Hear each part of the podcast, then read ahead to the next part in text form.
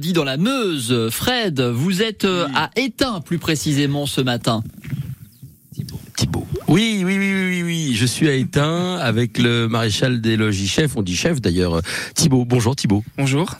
Merci euh, de, de, me réserver un petit peu de temps, c'est sympa et surtout à nos auditeurs de France Bleu. Alors on est ici sur cette base d'hélicoptère, on, se trouve devant la euh, la piste hein, qui est juste devant nous euh, avec des, des, des, grands hangars euh, euh, qui sont ici. Une partie d'ailleurs de ces hangars sont occupés par des bureaux. Qu'est-ce que vous faites exactement Thibault ici? Donc du coup ici je suis responsable de programmation de la maintenance sur Caïman, donc NH90. Donc euh, c'est un c'est une spécialité qui va faire qu'on va mettre à jour la documentation technique qu'utilisent euh, les mécanos, euh, donc qui est notamment sur informatique, mais aussi on va donc écrire toute la vie de l'aéronef et on va la tenir à jour sur de la documentation papier toujours, tout en mettant à jour le, leur logiciel, la logiciel de maintenance proposé par Airbus. nous avons aussi un dialogue avec beaucoup de spécialités ici, notamment les contrôleurs, où on est dans le même bureau. Nous avons les chefs d'atelier, les mécanos, hein, qui sont bien sûr où on leur donne ce qu'ils ont à faire, euh, avec la donc la CDM, le, le, commandement de la maintenance. Et puis euh, aussi euh, tout ce qui est bureau maintenance logistique, tout ça, nous avons vraiment euh, beaucoup beaucoup de dialogue avec avec tout le monde. Donc, Alors pas de quoi chômer, j'ai l'impression. Non, effectivement, nous avons beaucoup de, de tâches à réaliser.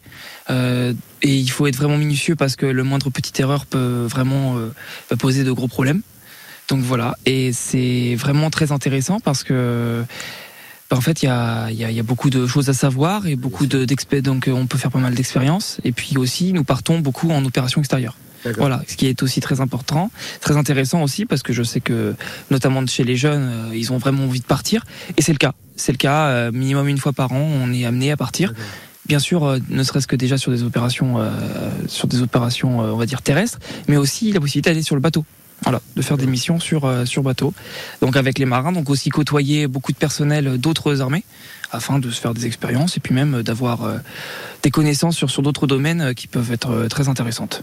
pour les jeunes qui nous écoutent, vous-même vous êtes jeune, quel, quel, est votre quel est votre parcours, votre formation Depuis combien de temps êtes-vous dans l'institution? Alors je suis j'ai donc j'ai commencé par un bac scientifique parce que je savais déjà arrivé au lycée ce que je voulais faire.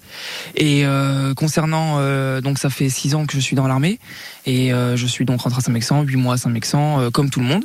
Et après nous avons des formations donc un CT1 qui avait qui, durait quatre mois et il y a plein de stages. Donc celui qui dit que rentrer dans l'armée c'est finir l'école, c'est pas vrai.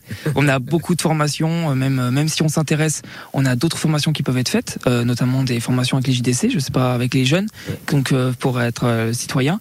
Et nous avons voilà, donc nous avons vraiment diverses formations faisables et cela dure quand même pas mal de temps. Merci beaucoup d'avoir répondu à mes questions. encore beaucoup à dire, le temps nous presse, hélas.